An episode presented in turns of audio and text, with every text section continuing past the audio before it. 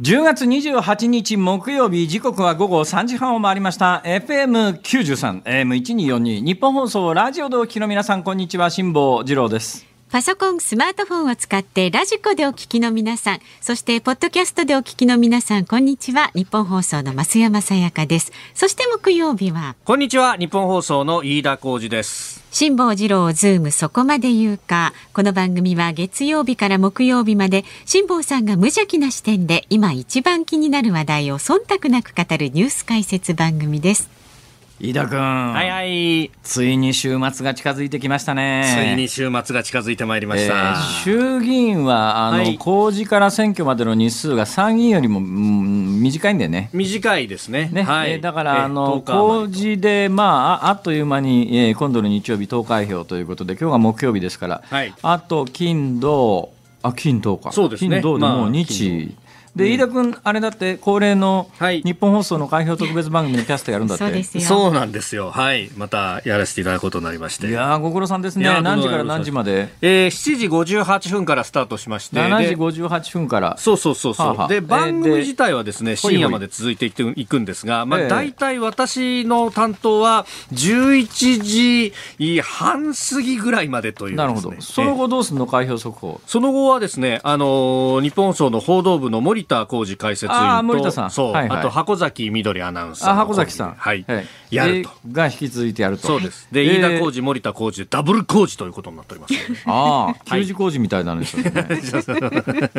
まあね、まあね、ちょっと漫才コンビ感出ますけど。工事工事。いや、それで、それでさ、えっと、解説は？解説が、えー、長谷川幸宏さん、須田慎一郎さん、そして、えー、産経新聞の論説委員長の乾正人さんと。はい。長谷川さんと須田さん。須田さん。それもういつなんかあれだね。殴り込み受けても大丈夫な夫人だね。いやちょっと待った。そんな武闘派みたいなええ、なんかほら なんか人を見た目で判断していけば。不規則発言をしたあげくさどっかからの殴り込みを受けて。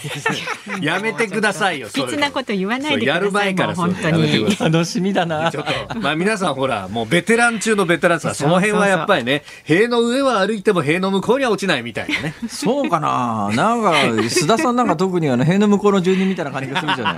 ほら人を見た目で判断するんじゃない。長谷川さんも確か学生運動かなんかで塀の中入ったことなかったっけな？いや塀の中はないでしょさすがにその話聞いてない？え、お聞いてないですね。どうなんだろう？どうどうなんだろう？確かね、あの、まあ、今、あの、転校されましたよ。転校されましたっていうのはどうかと思うけど。今、転校されましたけど、確かね、学生時代は、結構運動に関わってたようなんじゃないのかな。いや、日比谷公会堂よく行ったよ、みたいな話はね、あのされたりとか、あね、オンエアでもしてましたけど。なるほど。はい、まあ、そういえば、あの、今回、あ、まずい。なんか？あの選挙の話にどうしても言っちゃいそうだよね。選挙の立候補者の中にも学生運動でなんか機動隊にみたいな話があった人がいるとかさ。まあもう飯田君、飯田君、何ですか？飯田君、黙るのやめなさいよ。こここで私の名前を連呼するのもやめなさいよ。お互いがお互いになすりつけ合うというこの伝統芸ですね。嫌ですね。まあそんなこんなでね。そんなこんなで、はい、えー、いよいよ選挙ですから。ということでもう早いですね。10月の私の番組も今日で終わりですから。はい、えー、来週11月1日ですからね。もうね。もう来週月曜日は11月1日。もうあの太平洋横断から帰ってきてですね、この番組に復帰復帰して1か月ですよ。ええー。我ながらね自分で自分を褒めたいですね。よくやった。どうしました？ということ本来ならばずっと続けてやっていなくてはいけないとこですからね。え？そうですか。え？え？ー、人間ねやっぱりね休みながらじゃないと無理だって。まあまあそれはそうですね。ちょっとずつ休みながらじゃないと走り続けられないんだよ。そうそうそう。ちょっとずつね。走り続けるために休むんだよ。続けるために休む。休む。うん。なるほど。俺あの堂々とねそうやってね皆さん休みを取りになることをお勧めします。志麻さん休むためにも働き続けてください。そうそうそうああ確かにそうだね。あの確かに働かずに休んでるとただ休んでる人ですもんね。今んとこ働いてる時間と休んでる時間五分五分ですからね。半年半年ですからね。厳しい人そうですね。五分五分です。いや 何を言ってんですか。あのね一郎だって四割打てないんだから。いやちょっと待った。そこであの打率の話。三割打ちゃ十分でしょ。三割打ちゃ十分。いやちょっと待った。三割は打つけどそれは試合には毎回出てる前定ですからね。そういうことですなるほどね。さすが野球ファンの飯田君。本当に。本当に。えー、そうやってね、あの世の中詭弁で満ちてるよなと思うことがね、たくさんあるんですよ、私ね。世の中詭弁、自分の発言が詭弁みたいな。なんか、うわーこれ詭弁だなと、なんか誰かの発発言とか書き込み見てて、はいまた詭弁だよなと思うんだけどさ、ええ我が身を顧みるとさ、うんまあ、あんまり人のことも言えねえかと思ういや、ちょっとまた、どうしたんですか、それにしても 今日あたりのワイドショー見てたら、はい依然としてずーっと皇室関連だね。ああ。これもうこのタイミングではい政治選挙関連できないから、うん。はい、だからまああの突っ込まれても、はいい、や事実だからしょうがねえじゃんっていうようなあのよマイナーなネガティブえーキャンペーンみたいなことは、えー報道の中にあ明らかにこれこのタイミングを狙ってきたマイナー報道キャンペーンだなみたいなことはあるけどさ、えーで世論調査の発表の仕方も非常に面白くて、はい。ここまで来るとやっぱりね世論調査の結果の発表の仕方ってすごい影響が大きいわけですよ。例えばまあ A 党としますね。A という政党に対して、はい。えーあのだいぶ負けそうですみたいなことになった時にえ同情票が集まって票が上乗せされるか、それとももう,、あのもうそれで負けちゃうんだったらそっちに乗るのをやめようとするのかっていうの、はい。いうようなことで面白いのがやっぱね各新聞の、各新聞の世論調査のデータの発表の仕方なんですよ。はい。ここにどんな見出しをつけるかで、もうこれもう本当にねあの聞いてらっしゃる方、えー皆さんがお取りになってる新聞で、はい。あの同じようなあのデータ、同じような世論調査の結果なんですが、同じような世論調査の結果なんだけど、それにどんな見出しをつけるか、その新聞が今回の選挙の結果、どういう国会の勢力図を作りたいかということを相当意識して、世論誘導にかかってるっていうのが、私ももうこの商売40年もやってると見えてくるんですね。ええ。だから皆さん、あの皆さんがお読みになってる新聞はどんな選挙結果を望んでいる？それはもうコラムとかね、はい。えーそういうのを読んでると大体見えてきますから。ん。そうするとそういう結果に誘導しようと思って見出しをつけてるというぐらいの用心がないと、はい。えーうっかりあの、まあ、世論調査の結果なんて単なる事実の羅列だから、はい。そんなにあの間違ったこと書いてないだろうと思うと、ん。誘導されちゃいますからね。だから客観的に見えるデータほど危ないんですよ。うーん。というようなことを踏まえてですね、はいまあ、今日のタイミングであの言えることはここまでですがで変な話だよね 今度月曜日になったらあれも言ってやろうとかこれも言ってやろうとかさ はい。もうなんか手ぶすね引いてるんだけどさ、うん本来ならばそれは今日言わなきゃいけないんじゃないのかっていう思いもあるよね。うーん。というか、まあ、あ飯田君、はい。黙るのやめなさい。バ レましたかうーんとか言って黙っちゃうのやめなさい、本当に。このいやもしかして飯田君曲穴なんじゃないか？いやいやもしかせずとも曲穴ですよ。マジですか？まあまあね、でも本当、この拮抗してるね、例えば50対49えー、みたい皆なところをさん注目してください。こういうふうに振られた飯田君がどういうふうにやめてくださいよあの当たりのないや逃げのコメントを出すかという、ここがね、プロの技ですからね。やめなさいどようぞ。逃げのコメントとかも、もう完全にそ、そこで余談がついてるじゃないですか。これをね、えー逃げのコメントだとかいうふうにこう見出しをつけるかですね、えーあるいは前向きに発言をしたというふうに言うかでこうね、印象が全く変わってくるということが。ラジオ聞きの皆さん、今、飯田君がなんか喋ってるように聞こえますけれどもね、今、飯田君が喋った言葉を全部文字に起こしてみてください。やめなさい何にも言ってませんからね。ちょっと、その、大先輩が手の内をばらすのやめてくださいよ。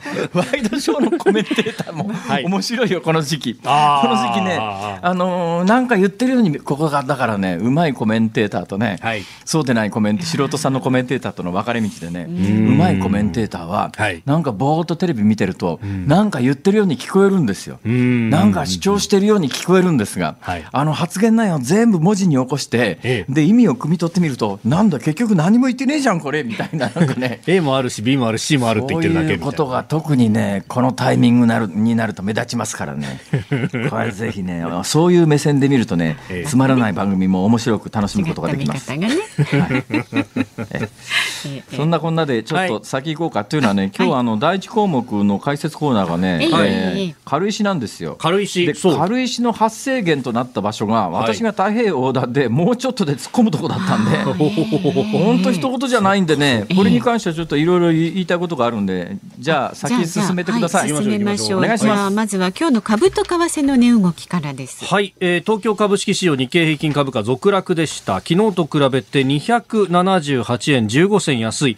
2万8820円9銭で取引を終えております、えーアメリカの昨日の市場でダウ平均が値下がりしたということ。それから国内企業の決算発表で市場の予想を下回った銘柄を中心に売りが広がったということです。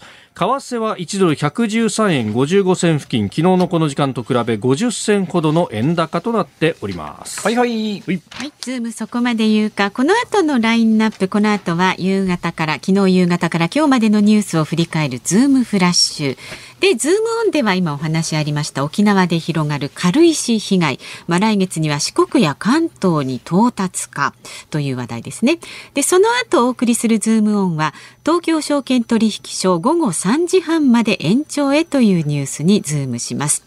で今日は5時台では東京国際映画祭が土曜日から開幕。コロナ禍の映画界は今というテーマで東京国際映画祭の全体の作品選定を担うディレクターで映画プロデューサーの市山尚三さんにお話を伺います。ラジオの前のあなたからのメッセージもお待ちしております。えーメールの方は zoom zoom アットマーク一二四二ドットコム。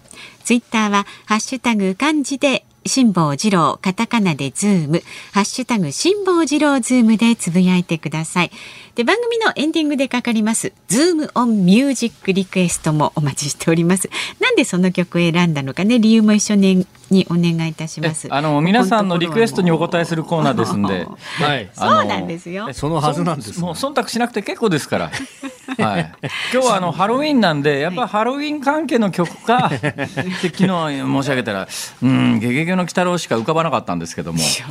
だったらあのアニソン特集も面白いなと思ってですね。あ のこれはあのもう完全に示唆してるじゃないですか これ辛坊さん個人の感想ね意見なんで特アニソンが聞きた気い。になさらなくて結構ですからお好きな曲をリクエストアニしてください。メの曲が聞きたい。そろそろスタッフから忖度リクエストにしようかっていう話が出てきてますよ変えようかって話も出てますけれどもねいやいや、そんとんでもない本当にね。忖度はやめてください。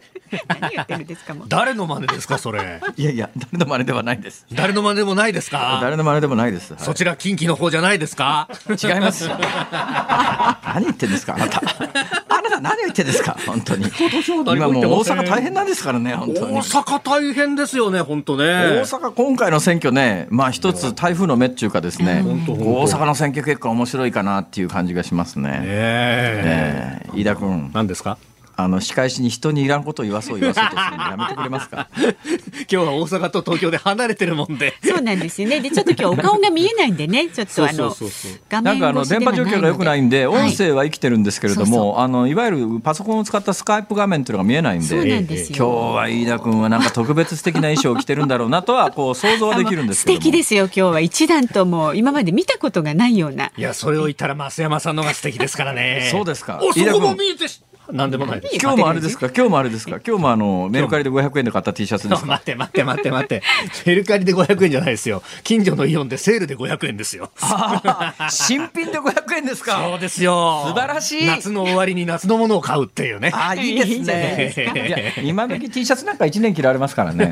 そうそうそうそ大丈夫ですよあそれでえ面白い話。あのこれいやこの後もう この後にするわ。ちょっとメルカリというキーワードだけ覚えておいてください。メルカリねはいはいわ、かりまわしたかりました。えー、ズームそこまで言うか、この後はズームフラッシュをお送りします。ニッポン放送ズームそこまで言うか。あ、辛坊さんのお顔がね、見えるようになりました。スカイプ復活しました。ねあ飯田君そのシャツ500円は安いわ。安いでしょう。そうなんですよ。掘り出し物だった。それは掘り出し物ですね。いや買い物上手。さあ、では。妻が買ってきたんですけどね。まずは昨日夕方から今日にかけてのニュースを振り返るズームフラッシュです。強い台風20号が風速に25メートル以上の暴風域を伴いながら小笠原諸島近海を北上しています。勢力を維持したまま今夜にも小笠原諸島に最も接近する見込みで気象庁は暴風や高波に警戒するよう呼びかけています。政府が新型コロナウイルス対策で求めている大規模イベントでの1万人の人数の上限を11月1日から全国で解除することが分かりました。収容定員の50%以内に抑える措置は当面維持するということです。アメリカのブリンケン国務長官が台湾の国連専門機関などへの参加を支持するよう呼びかけたことについて中国政府は27日台湾が国連に加わる権利はないと非難しました。レギュラーガソリン1リットルあたりの全国平均の小売価格が25日時点で167円30銭になったことが分かりました。値上がりは8週連続で167円台に突入したのは2014年9月以来7年1ヶ月ぶりです。プロ野球のオリックスが25年ぶりとなるパリーグ優勝を決めました。セリーグを制したヤクルトと合わせ前年最下位のチームが両リーグを制するのは史上初となります。飯田君、はい。アメリカの国務長官が台湾の国連専門機関などへの参加、まあ、専門機関って例えば、まああのー保健機関とかなんかそうういうやつですね。とえーというところに入るに際して、はい。まああの安保理の決議がいるものに関しては、中国が拒否権を発動するから、絶対に可決しっこないっていうか、入れっこないんだけど、国連専門機関の加盟っていうのは、はい。中国が拒否権発動できないのかな、どうなんだろう、これはまあた一応、アドバルーンで言ってるだけで、実際はまあ、おそらくまあ、今後、この話が進むことはないっていう、牽制、両方牽制なんだろうと思うんだけどさ。はい。もうどういう仕掛けになってるの、今度あの、えっと、三宅さん来たら聞いて宮城邦子さん。。ああ、わ、かりました。ね 聞いておきます。だからあの安保理の決議が必要なところではそうですね発動されちゃうんで絶対無理だけどうん専門機関の加盟みたいなことが現実問題として可能なこと、まあ、絶対ないっていうのはもう俺断言できるけども、絶対ないって断言できるけども、それはええ。何があったって中国そこまで敵にアメリカも回さないだろうっていうのとさ、うんうん それこそね、WHO の話なんかだとあの、オブザーバー参加は認めようっていう話が出てきましたけれども、結局、中国は圧力をかけて、えー事務局側がそれを取り下げたみたいな話は出てきてますよね。うんまあ、台湾ぐらいのやっぱりね人口規模と経済規模のところは、これを国と言っちゃうと怒られるんだけどさ、まあ、でも実質国というふうに認識してる人が多いと思いますけどね、日本は。まあ、あの国って意図的に言わないようにしながら喋るとですね、この地域は、やっぱり国連の機関の意思決定においては、まあ、コロナの対策なんかでも非常にね、優れた対策をしてたというようなこともありますし、すね。やっぱり台湾の意見って、うん。重要だよなと思うんだけども、国連機関に一切反映されない現状は異常ではあるよな、ん。なんとかしなきゃとは思います。はい。はいえーさて、この後軽石の話いきましょう。はい。続いてお送りするニュースはこちらです。沖縄で広がる軽石被害来月には四国や関東に到達か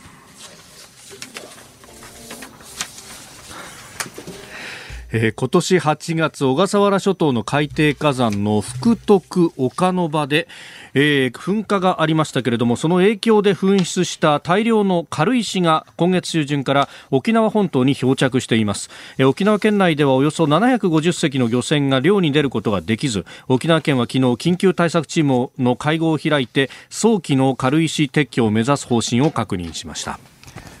飯田君、はいあの軽石なんとかならんのか？いや、ちょっと待った、なんとかならんのか。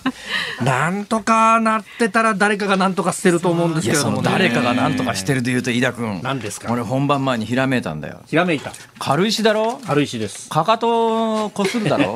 かかとこすりますね、軽石といえばろ？それから最近流行ってるさ、あの水槽の中に軽石置いてさ、ええ上から水入れて、えー水槽かなんか水草かなんかこう浮かべたりなんかするアクアリウムみたいなやつ流行ってんじゃん、はいはいはいはいはい。軽石結構需要あると思うんだよね。そうですね。できっとね現場に行って拾ってきて、うんあのメルカリで売りに出すやつがいるに違いないと、なるほど。思って本番始まる前に調べたら、はい、あその話だったんですか メルカリっつうのは。あのね、ええ。ー縦横20センチ15センチぐらいので厚さが3センチ4センチぐらいの段ボール箱に詰められたええ。軽石セットがん。1000円から2000円でいっぱい販売されてる。マジっすか。はい。えそれはあれですか今回の今回の漂着した軽石。漂着軽石があのメルカリ上で1000円なるほど。2000円であの段ボールの小さな箱に入れられて売られていてそれが軒並み売れてる。買う人いるんだ。そのぐらいのサイズだと多分メルカリって送料全国一律だったから多分5600円でいけるいやいや送料ね。あの目の前の鍋ちゃんが調べてくれたけど、ええ。ええこのサイズなら多分1回置くのに170円ですよとかですよね。そうですよね。となるとね軽石拾って段ボールに詰めてそうそう。売るだけで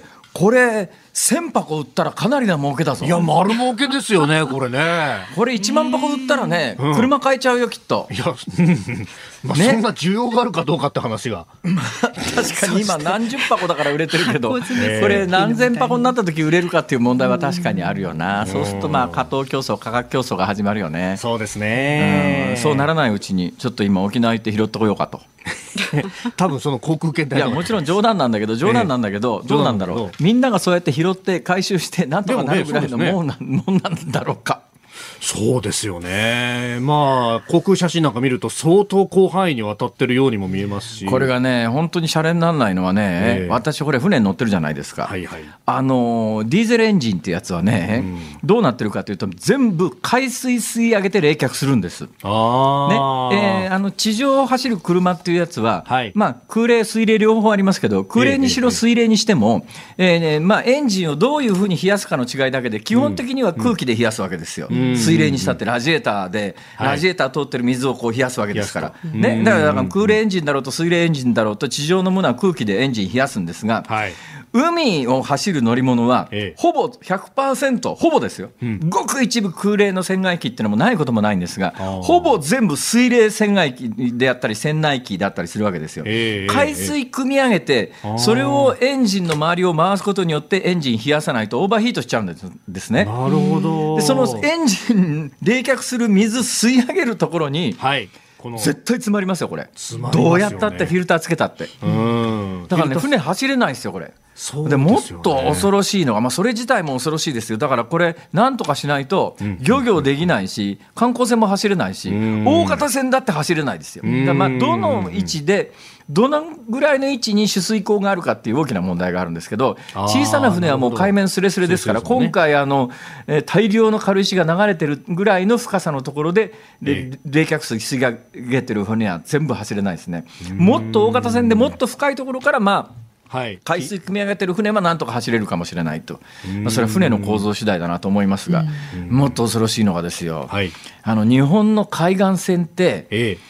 海岸線にある会社の工場というやつは、なんで海岸線にあるかというと、ん。主に理由は2つなんですよ、輸送上の便というやつと、もう一つは工場の機器の冷却なんです。うん。今、幸いというか、幸か不幸かですね、あの太平洋岸のほとんどの原発は止まってる状況ですが、ね。原発は止まってますけど、でも火力発電所は動いてますよね。で、構造は一緒で、はい。あれって火力にしろ、原子力にしろ、ええ。もう高温にしたお湯で蒸気を作って、蒸気でタービンを回すわけですよ。んで、回した後の水をもう一遍海水で冷やして、戻すわけですね、そういう構造になってるんですよ。なるほど。必ず冷却システムがあるんですが、んそこが詰まったら全部止まる可能性がないとは言えないこ。れはそ大変です、ね。れはまずい。そうじゃなくても電力逼迫してるのに。はい、ズームオンでした。10月28日木曜日時刻は午後4時を回りましたニッポン放送から辛坊治郎と増山さやかと。飯田浩司がお送りしております。はい、ズームそこまで言うか、はいメールご紹介しますありがとう。ございますありがとうございます。中野区のアズベリーハズベリーさん、ほうほう42歳男性の方。辛坊さんは帝国ホテルに行ったことがありますか？ああ講演で何回かですよね、はい、その帝国ホテルが2036年に新本館ができるそうですよ。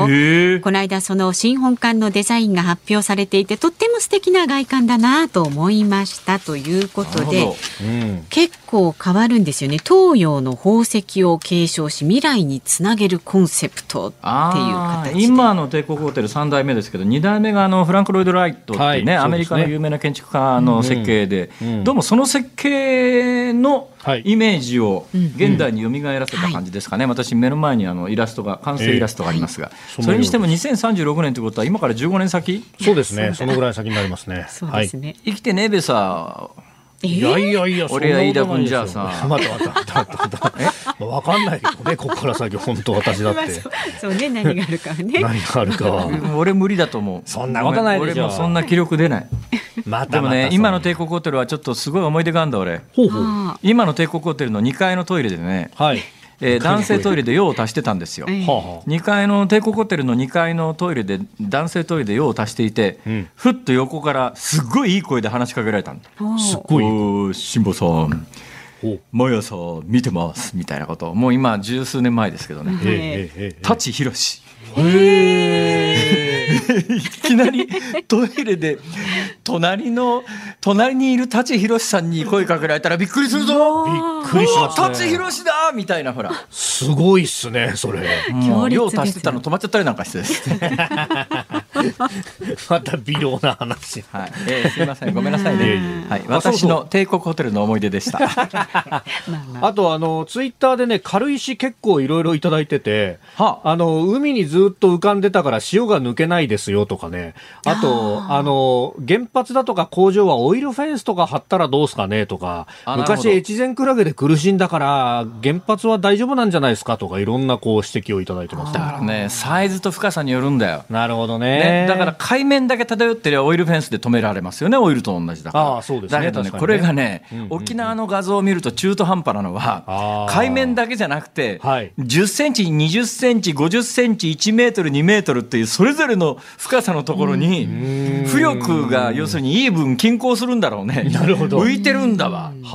となるとあれオイルフェンスだとまあ大量のものは防げても完全に防ぐことはできないのとあとはサイズだよね。どのぐらいの大きさのものが漂ってるかで。そうですね。でこれねちょっと、まあ、かなり時間長くなっちゃうけどまあいいかあのさっき言い残したこと山ほどあってですよ。あのどうすればいいかっていうのは、はい、なかなか解決つかないんですけども、うん。えー、当然あれは中に空気を含んでるから浮かんでるわけですよ。はい、そうですよね。ね、うん、砕いて細かくしちゃえば大丈夫なんですよ。ああなるほど。だからローラーの上、鉄板の上にローラーでガリガリガリガリってやっちゃうとほとんどの軽石は沈むような性質のものなんですね。うん、でえあれだけでっかい石でもあの波でこう現れるとだんだん角が取れて丸くなって、はい、海岸のあの砂利みたいなやつは玉砂利みたいで小さくて丸くなってるじゃないですか、えー、だから何万年も何千年も何百年も時間が経つと波で現れてみんな小さくなっていきますから、そうすると小さくなってくると浮力がなくなるから下に沈みますけど、問題はその何ヶ月っていうレベルじゃなかなかね解決困難だと思います。それにその発生源となってるあの小笠原の海,、はい、界隈の火山が今どうなってるかって本質的なニュースどこもやらないじゃないですか。確かにね。これなんでやらないと思います？どうしてなんですか？見に行ってないから分かんないんですよ誰も。なるほどだから衛星写真なんか見ると煙が出てるよねみたいなことで分かるんですけどどのぐらいの規模でえ噴火が続いているのかなんてものは行ってみないとわからないんだけど、うん、どうやら8月の半ば以降誰も行ってないみたいです。わかんないんです。よ私の船でいっぺん行ってみようかぐらいの勢いなんですけどね。5日あれば行けますね。10日あれば行って帰ってこられますが。でもあの行った瞬間に下で噴火したらえらいことになりますからねそうですね。あっちっちじゃ済まないからねこれ海上保安庁が航空機出しているみたいですが一番最新のが10月12日のがあります、ね、あ10月12日がありますか。はい。なるほど、まあ、ただ上から見てるので、まあ、どこまで噴火してるかそれにね今回その海上保安庁じゃなくてどっか気象庁かどこかが発表してるのでいうと、はい、第二次大戦以降日本の陸と海とすべてで起きた噴火の中で最大規模らしいね、うん、今回。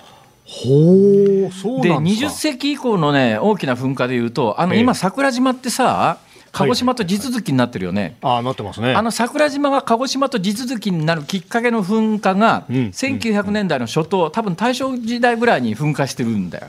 これはかなり大きい噴火なんだけどええ、多分それに並ぶか、それに次ぐか、そのぐらいの規模の大噴火らしいよ。これはまあ海上だからあんまりあの話題になってないけれども、とにかく戦後のありとあらゆる日本の火山噴火よりもええでかいらしい、これ。うんそうなると、それはちょっとやそっとの、うん、軽石じゃ済まないよねっていうのと、でやっぱりね、気候変動に与える影響って、噴火って、はいあの無視できないぐらい大きいので、んあのこれは飯田君、まあ、あの歴史の時間に習ったと思いますけど、僕ね、はい高校時代の世界史の先生が変な先生でね、ほうほうほうほう。この高校時代の世界史の先生ははい、1年間の授業、フランス革命しかやらなかったの。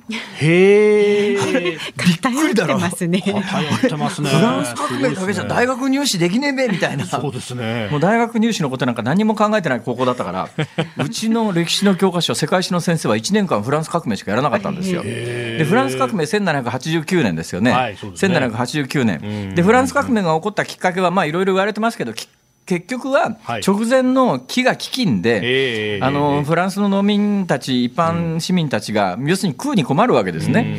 であの、マリー・アントワネットが、うん、パンがないんだったらお菓子を食べたらって言ったとか言わなかったとか言わなかったらしいですけども、そういう伝説がある、まあ、だから要するに飢餓飢饉が原因になって、フランス革命のきっかけになって、王政が倒れるわけだけど、じゃあなんで飢饉が起きたのかというと、これ、フランス革命が1789年なんですよ。うん。それの6年前の1783年に、はい。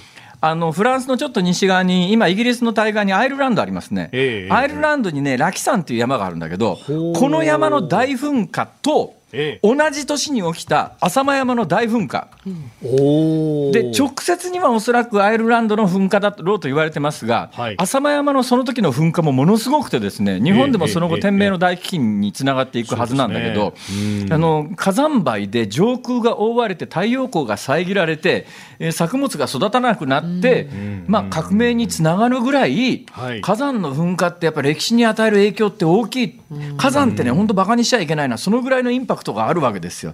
で今回、まだ今のところ、沖縄に流れ着いたぐらいで、まあ、あの騒動はうんその程度にとどまってますけども、今後、これが黒潮に乗って、はい。あの太平洋沿岸の関東、関西に流れ着いたときにどうなるかっていうことも含めてね、そんなに甘く見たらまずいぞ、これっていう、すごく実感がありますね、これ。いやそうですよね。シーレーンが止まっちゃう可能性とかっていうそう。船運航できなくなっちゃうわけだから、下手するといや。そうですよね。えーそれさっき言ったように、ええあの大きな艦船の取水口は下についてます、だけど、この間、海上保安庁のかなり大きい船が止まったじゃないですか。あれね、ウォータージェットだから、あの、水を引き込んで、それをこう噴射するっていう形だからあーまあ余計だね、それもね、うんだけど、ウォータージェットじゃなくても、とにかくあの船舶用のディーゼルエンジンっていうのは、全部海水汲み上げて冷却しますから、その海水汲み上げるところがあの詰まっちゃったら、どうにもなんないからね。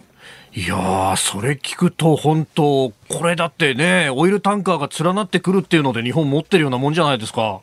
ああ、それは言える。だから、あの、こう、帯状に、層状に流れてて、海面10センチ、20センチぐらいに集中してるところだったら、まあ、そのぐらいの大きな船は、あの、大丈夫ですけども、もっと深いところまで軽石が層をなしてるようなところに、運悪く突っ込んじゃった場合、ガッと吸い上げた瞬間に詰まるからね、これ。そうですよね。フィルターも当然積んでますけど、フィルターで止められるかはどうか、まあ、そこまで私、大型船の構造に詳しくないんですが、まあ小型船舶の場合は、あの取水口にあのよくテレビでやってますあの細かい軽石がいっぱい浮いてる、それが10センチ、20センチ層になってるところに、小型船、私の持ってる小型船ぐらいのサイズの船なら、突っ込んだら一発アウト。はい。ね、陸上の火山であってもこう航空機のえかなり影響を受けるなんて話もありましたが海の上もし深刻なんですね。まあ、だから今回の火山噴火はそれだけ規模が大きいということですよ。はいまあ、火山列島、日本に住んでるとね、どうしてもこういうニュースは避けられないですけれども、そうですね。なんか遠く離れた海の上での火山だったんで、今回、あんまり火山の噴火だったんで、あんまり直接、その浅間山が噴火したとかね、まあ、この間、阿蘇山噴火みたいな話がありましたけど、はい。えーそれほど大きな扱いを今まで受けてなかったんだけど、ちょっと、ちょっと相当今後、用心して推移を見守らないとまずいんじゃないのっていう感じはします。はいはい、引き続きあなたからのご意見お待ちしております。ズームアットマーク一二四二ドットコム、ズームオンミュージックリクエストもお待ちしています。ツイッターの方はハッシュタグ漢字で辛坊治郎、カタカナでズーム、ハッシュタグ辛坊治郎ズームでつぶやいてください。お待ちしております。ニッポン放送がお送りしています。辛坊治郎ズームそこまで言うか。辛坊さんが独自の視点でニュースを解説するズームオン。この時間特集するのはこちらです。東京証券取引所午後3時半まで延長へ。東京証券取引所は昨日株式の取引時間を30分延長し午後3時半までとする方針を発表しました。終了時間を延ばすのは1954年以来およそ70年ぶりで2024年度後半の実施を目指すとのことです。飯田君。はい。30分東証の取引時間が伸びるっていうニュースなんだけどさ、えー、今ぼーっと聞いてたら、はい、え2024年後半？はい。ちょっと待てよおい。な3年も先か？3年も先ですね。先ですね、はい、3年も先に東証が30分取引時間延長するってまたのんきな話だなおい。のんきな話だな。大丈夫かそれで？とにかくまあ日本の証券取引所の取引時間が短いのはまあ世界的に有名中華ですね、はいだって今9時から3時までで、ええ、9時3時だと6時間なんだけど間1時間の昼休みがあるから5時間しか取引してないよね。はい、でニューヨークなんかは、ええ、あの9時半からだけども4時までやってるからね、うんうんうん、だから昼休憩なしで昼休憩なしだから6時間半、うん、でロンドンに至っては朝8時から4時半までやってるからね、8時間半、えー、ちょっと東京サボりすぎじゃね？なんでなんですかこれは？えなぜか、はい、飯田君。お互い今鮮やかなお見合いをしましたね。やる気がないからとかそんなこと言うなよ。いやほらほらほらほらほら。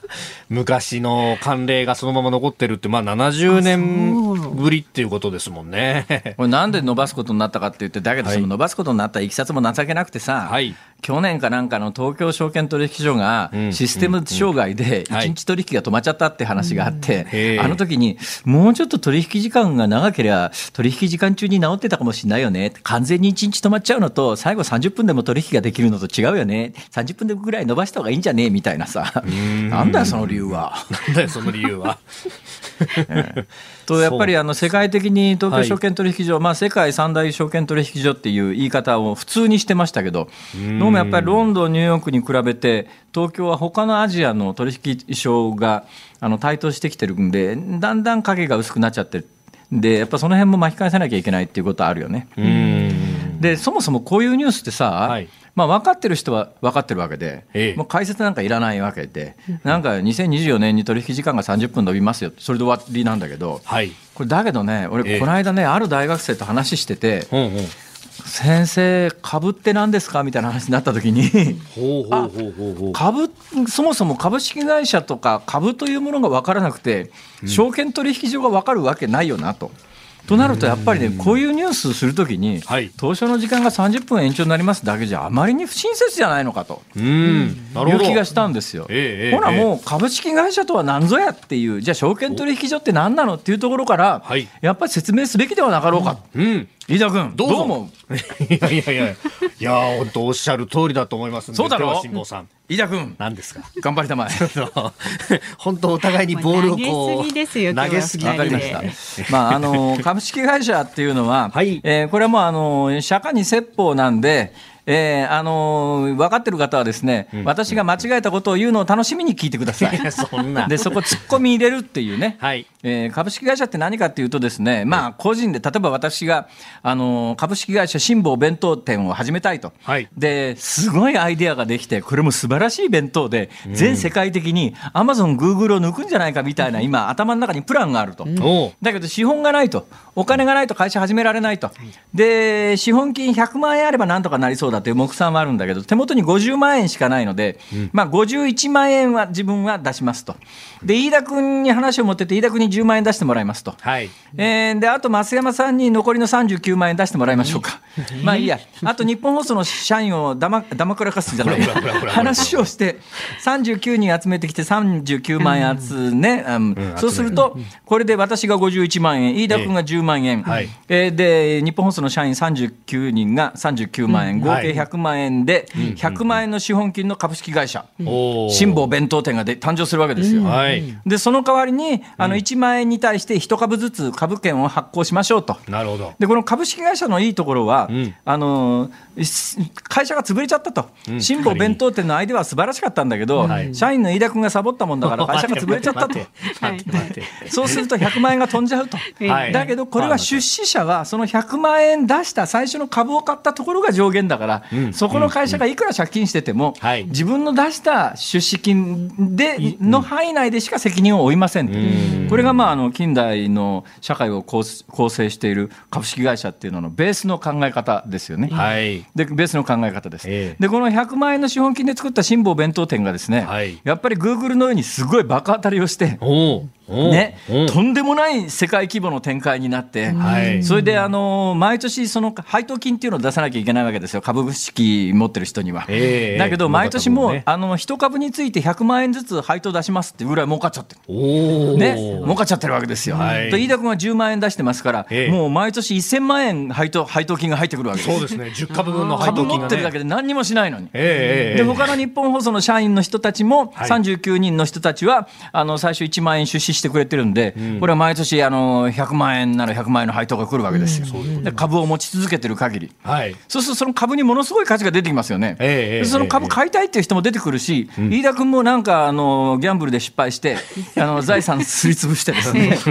手元に金が減ると。ええで今その辛坊弁当店の株を10株持ってると、ええね、これは10株は10万円出資して得た10株なんだけれども、はい毎年配当で100万円も入ってくるすごい株だと。うん。これ買わないかと思ってった時に、はい。それもその株いいね飯田君。それちょっと譲ってほしいな。一株そうだな、じゃあ一株、うん、1000万円で買ってもいいよみたいな人が出てくるかもかもしれないわけですよ。うん。ね、そうすると飯田君10株売るだけで1億円だよこれ。そうですね。ねそうですね。株式会社ってそうやって成長していくわけですよ。失敗すりゃ最初の出資金がパーになるけれども、成功すりゃ会社がどんどん発達すりゃ最初の出資した人はすごく儲かるっていう、これが、まあ、あの株式会社ですね。で、やがて会社が大きくなっていったときに、えーもっと市場でその株欲しいよねっていう人がたくさん現れると、で39人の日本放送の社員の中にも、ちょっともう株売っちゃおうかなとか思ったときに、あの個人で相対で1対1で買い主探してくるっていうの面倒だし、値段もいくらで売ったらいいのか分かんないときに、じゃあそれをお店に出して、店頭に出して、ね、それで、ね値段つけてもらって、あので、それ値段は当然のことながら、需要と供給のバランスで変動しますよね。欲しいと思う人が増えれば、たくさんの値段がつくし、ええいらないと思えば株は下がるし、はい。っていう、で、えーじゃあその取引をする場所、これがまあ今回話題になっている東京証券取引所もそのうちの一つなんですが、でそれは東京東京証券取引所があの取引してくれるかどうかは東京東京証券取引所の基準に合わすわけで、今言ったみたいに100株しかないみたいな株だと多分ね、扱ってくれないんですが、それはまあ基準に合えば、ある日突然、いわゆるこれが上場というやつですよ。東京証券取引所に上場しました。で初めて値がつきます。初値はいくらですか？辛坊弁当店の株は1株1億円の値段がつきましたみたいなことになると、俺は最初51万円で始めたものが、はいいきなり1株1億だったら51億円になっちゃう。そういうことになりますね。ね、これがねあの創業者利益っていうやつで株式公開上場した瞬間に要するにベンチャー企業が大金持ちになるっていうそういう仕組みですよ。でそれを取引して一体いくらの値段なら買いますか売りますかっていうのをこれは取引時間の中でしか行われない。今話題になってるのは東京証券取引証券取引所は1日5時間しかそれをやってなかったんで、はい。世界標準でもうちょっと長い時間取引できるようにしましょうよっていうのが今回のニュースの中身です。はいよくわかりました。本当に分かった？ねええ 大丈夫ですか？結構まあ突っ込もうと思えば突っ込めますけどこういうのはね黙って聞き流すのが一番だと思いますよ そんな。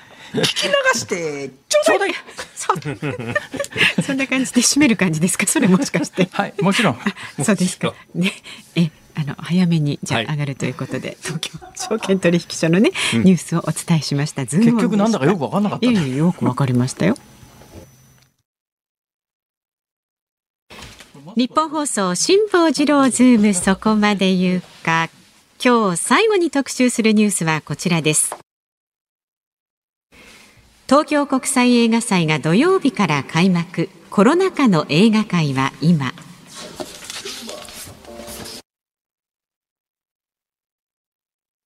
毎年開催されるアジア最大級の映画祭東京国際映画祭があさって土曜日から行われます。この映画祭これまでは六本木ヒルズを中心に行われていましたが今年からメイン会場が日比谷銀座有楽町エリア、えー、つまり日本放送のお膝元に変わりました。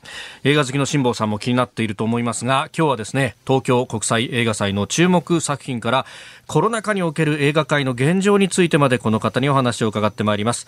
東京国際映画祭の全体の作品選定を担うディレクターで映画プロデューサーの一山正蔵さんです。よろしくお願いします。よろしくお願いします。よろしくお願いしますよろしくお願いします、うん、あの私大阪からで申し訳ないです。よろしくお願いいたします。昨日有楽町の駅前も歩いてたらあそうですあのチケット販売ブースっていうのができてますね。もうねできてますね。あとあのポスターをこう掲示したりとかもうだんだん装飾がもう始まってますね。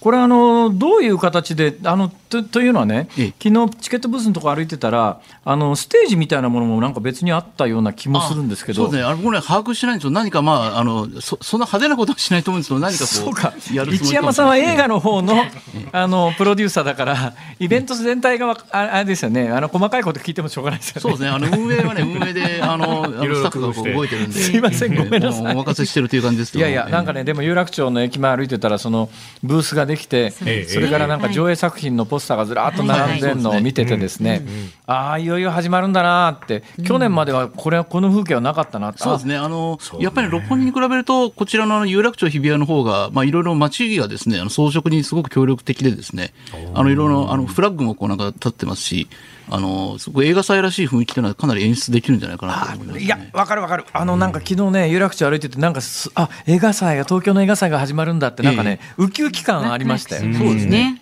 ええ、だって有楽町の駅前で普段何もない広場みたいなところにあチケットブースができててですね、ね、ちょうどあのニューヨークの真ん中歩いてるとあのマンハッタンのど真ん中のところに、はい、あの劇場のチケットを販売するブースみたいなやつがこれはまあ常設館ですがあるんですけどね、はい、なんかそんな感じでねあ街の真ん中にこうチケット売ってるところが新しくなんか仮設でできてってすごいなんか楽しかったですよ歩いてて。ねえ。ー、でざーっとポス映画のポスター見ててごめんなさいね。これからまああの映画の専門家に映画の話を聞く前にこんなこと言って申し訳ないんですけど ざーっと映画見てて映画のポスター見ててまああのわたくさん見たい映画があったんですが、一番右の端のところにですね、あのかなり古い映画で松田優作さんの家族ゲームが。これそうこれはですねあの今回あのデジタル、えっと、リマスターして 4K、まあ、4K というねこの非常にあのハイクオリティのあのハイビジョンで、えっと、リマスターしたんでそのお披露目ですね。えあの松田優作さんのあの家族ゲームが 4K で蘇るんですか？そうなんですよ。へえこれは僕も見見たいんですけど、あのまあ、主催者がこうなんか忙しくて見れないという、こうジレンマに陥ってるんで、まあ、あのどどこかでの劇場でその後やってほしいなと思うんですけど、あのこれはあのそのお披露目ですね。あの世界にまあ映画祭と名の付くものたくさんありますけれども、その中でこれ、東京の映画祭ってどういう位置づけなんですか？そうですね、まあ、やはりあのどうしてもね、あのカンヌ、ベネチア、ベルリンというまあ三大映画祭というのがヨーロッパにあって、まあ、これがまあ最高峰といえば最高峰なんですが、まあ、あのアジアの地域だと、まあ、あの東京トップ3というですね、はい、まあ、映画祭が2つがまあ結構あの大きな映画祭で、まあ、どっちが重要かというのはこう人によっていろいろ意見は分かれますが、あのまあ、そんな感じでアジアにおける映画祭という意味では、まあ、その東京が不参加みたいな感じにはなってますね。なるほど、その東京映画祭の、まあ、特色ってどんなところにあります？これはですね、今までこう今一つちょっと特色があの大きくつかめてなくてですね、えあの漠然とこうなんかいろんな世界の映画やってるという感じだったんですが、ちょっと今年はそこを、まあ、一つあの突破してあの、アジアの映画にこう、まあ、こだわってですね、え。あのコンペティションもだからこう、まあ、ヨーロッパの映画もあるんですが、あのアジア映画の方がこう圧倒的に多いということで、あのそのアジアのこう重要な映画祭を映画を見たいんだったら東京に来ませんかっていうようなね、そういうことができるといいかなと。まあ今年はあの今あのあの外国からの入国をストップしてるんで、あの難しいんですが、まあ来年以降ですね、そういうのがこう、あの来れるようになったら、まあ海外の人からもあのアジア映画を見るならもう東京だというふうになるといいかなと思って、ちょっと今年はあのかなりこうアジア偏重のセレクションになっております。アジアって言ってもカザフスタンとか、うん、そうそうそう。中央アジアですねカザフスタン、アゼルバイジャンとか、フィリピンとかいろんなとこから集めてますね。ありますね結構中近東今すごく面白いんであのそのあのカザフとかのの中央アジアですね。そのあたりも含めてあの紹介したいなというのがありますね。へそういうところってどんなどんなテイストの映画なんですかね？あのね結構やっぱりあのどっちかというとアート映画が多いですね。あのいわゆるこう娯楽対策というよりはアーティスティックな作品がすごく多くてあのまあ、ちょっと哲学的な作品もあったりとかですね、あのなかなか面白いです。まあ、逆に言うと、そういう映画ってあの商業映画館みたいなところでめったにかからないから、ね、こういう機会じゃないと見られないということですね、そうですね。だからまあもちろんね、この中にはあのすぐにこう公開される映画もあるんですが、あのかなりのそのあの作品っていうのは、やはり、まあ、ここは初上映で、ですね、まあ、もし逃したらこういつ見られるかわからないと。いうものはすごく多いんで、あのぜひともこうめあとなんか、例えばコソボの映画とかそういう珍しい映画もあったりするので。映画ですか、えー、いや僕もほほぼ初めて。でも今年なんかのコソボから女性監督が次から次へと出てきてるんですね。この作品もの女性の監督で、あのベラがはあの海の夢を見るという映画なんですけど、これも女性監督のデビュー作で、なぜか今年ね、3、4人、あのカンヌとかいろんな映画祭にこのコソボの女性監督が出てきてるんで、何かこう新しい波が起こってるのかもしれないと。あのど素人の質問で申し訳ないですが、どうやったら見られるんですか、つまりあそこのチケットブースでチケット買うんですか？そうですね、チケットブースで買って、あとあのインターネットであの買えますので、一番簡単なのはあのインターネットであの東京国際のページに行って、でその作品のところ、ポンと押すとですね、あのチケット販売のページに行くようになってます。劇場はどこにあるんですか？劇場ね、これちょっと、ね、バラバラなんですね。で、一番大きいのがあの読売ホールというあのビッグカメラの中に、はい、一番上のとこ。ろ。あの中にあるの角川シネマ、えっと、有楽町とかですね、あとあの日比谷シャンテですね、はい、あのシャンテとか、あとヒューマントラストシネマというあのあそこの、えっと、糸シアの、ね、上にある映画館とか、あと、シネスイッチ銀座という、ちょっと離れますが、うん、あの、銀座の、あの、4丁目コンサートの近くのですね。まあでも、辛坊さんのエリアですよね。はい、もう、この辺りはもう日本放送来てたらもう、多分これ、そうですね。日本放送からだったら全部徒歩5分以内ぐらい。全部徒歩で行きますね。はい、えー、えー、ごめんなさい。え、いつからいつまででしたっけ？とね、30日から11月の8日までですね。8日まで。30日って、明日からですか？明後日ですね。明後日です。土曜日から。はい。ああ、明後日から。もともとこの有楽町日比谷っていうと映画の街そうなんですね。あの、まあ、映画がたくさんあって、あの、まあ、僕もやっぱりこうね、見に来ると有楽町に来ること多いんですね、すごく。あの、もともと実は、あの、えっと、丸の内ピカデリーで働いていたんですよ。あ、そうだあの、もともと、あの、松竹に入社してですね、いきなり配属されたのがピカデリーというですね。だからまさに有楽町で働いていたという時期がありまして、なんで、いやもうこの辺の映画館はだからもうすごく親しみはありますね。もういろいろ変わりましたけどね、もういろんな映画なくなってはあのまた新しくできるみたいな感じで変わりましたけど。そうですよね、ピカデリーだってね。そう、ピカデリー今ちょっと改装工事中になってて、あの本当はあのピカデリーぜひ使わせていただきたかったんですけど、ちょっと今改装工事中なんで、あの来年また再オープンみたいな感じですね。あの映画祭ってどんな部門があってどういうイベントが主なんですか？そうですね。一番大きいのはあのコンペティションというまあ賞を争う部門ですね。あの、えー、まあ。あのグランプリとかあの男優賞、女優賞とかですねあのそういった部門が、まあ、一応メインとしてあってそれが、まあ、世界のいろんな映画がこう、まあ、15本ですねあのというのが、まあ、まずメインにありますね。あとはなんかのガラセレクションっていう部門があって、これはあのどちらかというとまあ大きめの映画というか、割と著名の監督の映画とかですね、あるいはちょっと娯楽映画とか、そういったものをあのセレクトしてこう上映するというものがあったりとか、まあ、あとの日本シネマナウというその日本映画のこう新作をえっと、上映するところとか、まあ、ワールドフォーカスというも世界の割と珍しい映画をやってて、まあ、いろんな部門があって、まあ、100本ぐらいの映画があのこの期間にこう上映されるということになりますね。そのコンペなんですが、どういう手順でどど、いつ発表なんですか？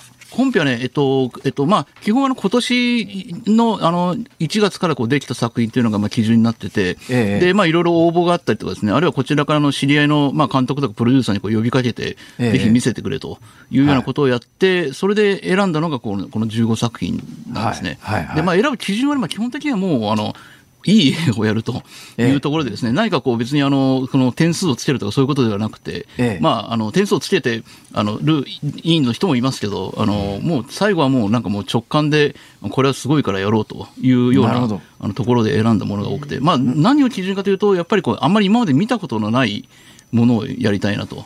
ええ、要するにこれまであこの映画こうこのあったよねみたいなのはなるべく避けてですね。こんな変な映画初めて見たみたいなものを含めて、今まで見たことのないような映画をやるっていうのが割とちょっと今年の基準といえば基準かもしれない例えばどんな映画あるんですか？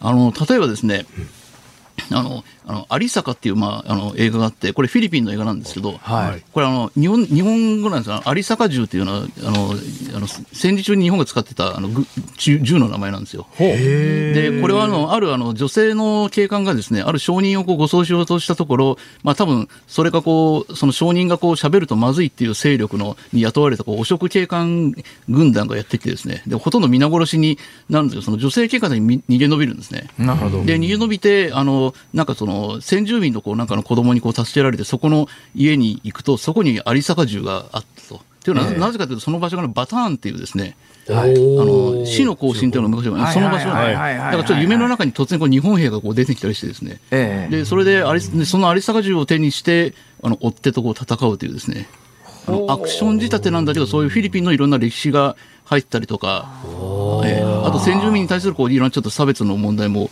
やったりとかですね、そういう社会問題も含めこれなかなかスケールの大きい。へえ、いや、今聞いても面白そうですね、それ。面白いですね。あの、こんな、最初なんだこれ、ありさかとこれ日本語だったっていうのが後で分かるなるほどね。いやでも長いこと映画に携わってらっしゃるとどうですか？最近映画って昔となんか変わってきたことってあるのか？それともなんかやっぱりあのあの変わらずなんか素晴らしいっていうかなどどんな感じで見てらっしゃいます？そうですね。あのもちろん、ね、素晴らしいことは素晴らしいんですがあのやっぱりこう今のデジタルでこういろんなところでこう撮れるようになったんであの思わぬところが、さっきのアゼルバイジャンとかコソボとかですね、ええ、そう今まであまり聞いたことない国からこう出てくるようになって、でそういうところではこう独自の映画文法でこう作ったりするんで、ちょっと面白いというかですね、あの普通のあの僕らがこう想像するものとこう違うものが出てきてるという可能性がありますね。ちょっと前にあの中東の映画っていうとイランの作品結構イランはいまだに強いですよ。え今年も何本か入ってますね。あそうですか。ええいやあの私もねちょっと不勉強であその時にびっくりしたんですがえー、イランってそんなに映画作ってる国なんだと思って、ね、僕はあの実はの映画祭の選定ずっとねしばらく最近行ってないんですけどしばらく10年間ぐらいイランに毎年行ったりとかして実はあのイランで映画を2本プロデュースしたという。へえそうなんですね。そうなんですよ。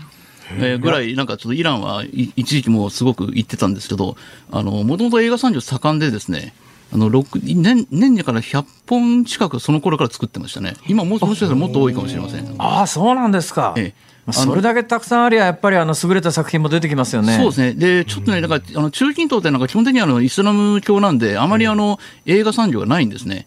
あのいわゆるこうなんかあの偶像崇拝禁止みたいなのがあって、そうか肌出しちゃいけないとかいろいろあるわけですね。ところがイランだけはねなぜか映画文化があるんで、ひょっとしたらペルシャ文化の影響かもしれない、ちょっと理由は分かりません、僕らこう勝手に言ってるだけかもしれないんですけど、イランだけは中近東の中で昔から映画を作り続けてて、でそれでもうレベルもすごいこう高いと。なるほど、まあ、映画からいろんなお国柄も見えてくるわけですね。そうですね、ぜひもあさって30日から11月8日までということですからね、東京国際映画祭お出かけになってみてください。さあ、その東京国際映画祭のディレクターで映画プロデューサーの一山正蔵さんにお話を伺いました。どうもありがとうございました。どうもありがとうございました。どうも。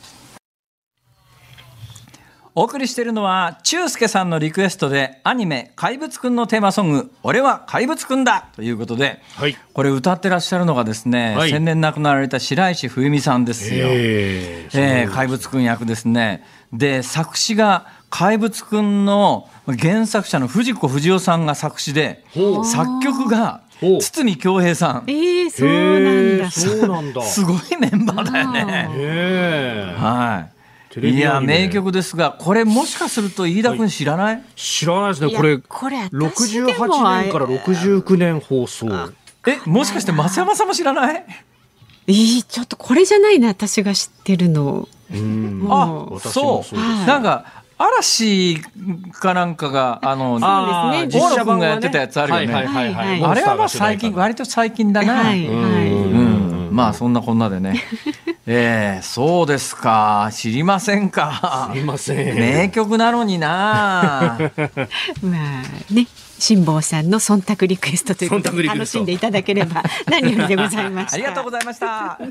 さあお聞きの日本放送この後は鶴子師匠とお宮岡様のね鶴子の噂のゴールデンリクエストをお送りします。で明日朝6時からの飯田浩二の OK 工事アップどんな内容でしょうか、はい、えー、コメンテーターが元内閣官房副長官で慶應義塾大学教授の松井孝治さんです。まあ衆院選直前政策の注目ポイントの分析、うん、それから週末は G20 サミットからえー、COP26 ということで、まあ、結構ね、あの、国際会議も控えてますんで、うん、まあ、そのあたり、サイバーセキュリティ等々も含めて論点を聞いていきたいと思っております。はい、そしてその後8時から、春風亭一之輔さんとあなたとハッピーをお送りしますので、こちらもお聞きになってください。はい、で、来週月曜日の辛坊治郎ズームそこまで言うか、ゲストは政治ジャーナリストの田崎史郎さん。もうこれ衆院選の結果を徹底総括しますので、お聞きになってください。その前にニッポン放送のね、選挙特番聞いて、しっかりと状況を把握しておくと。え10月31日。選挙特番は長谷川さんとね須田慎一郎さんがコメンテーターで、はい、きっとなんかむちゃくちゃ言い倒してね。いやちょっとそんなことないですクレームが殺到するんじゃないかやめてくださいちょっと。皆さん楽しみにしてください。いや面白いここまでのお相手は辛坊治郎と 増山さやかと。飯田浩二でした。皆さん投票に行きましょう。行きましょう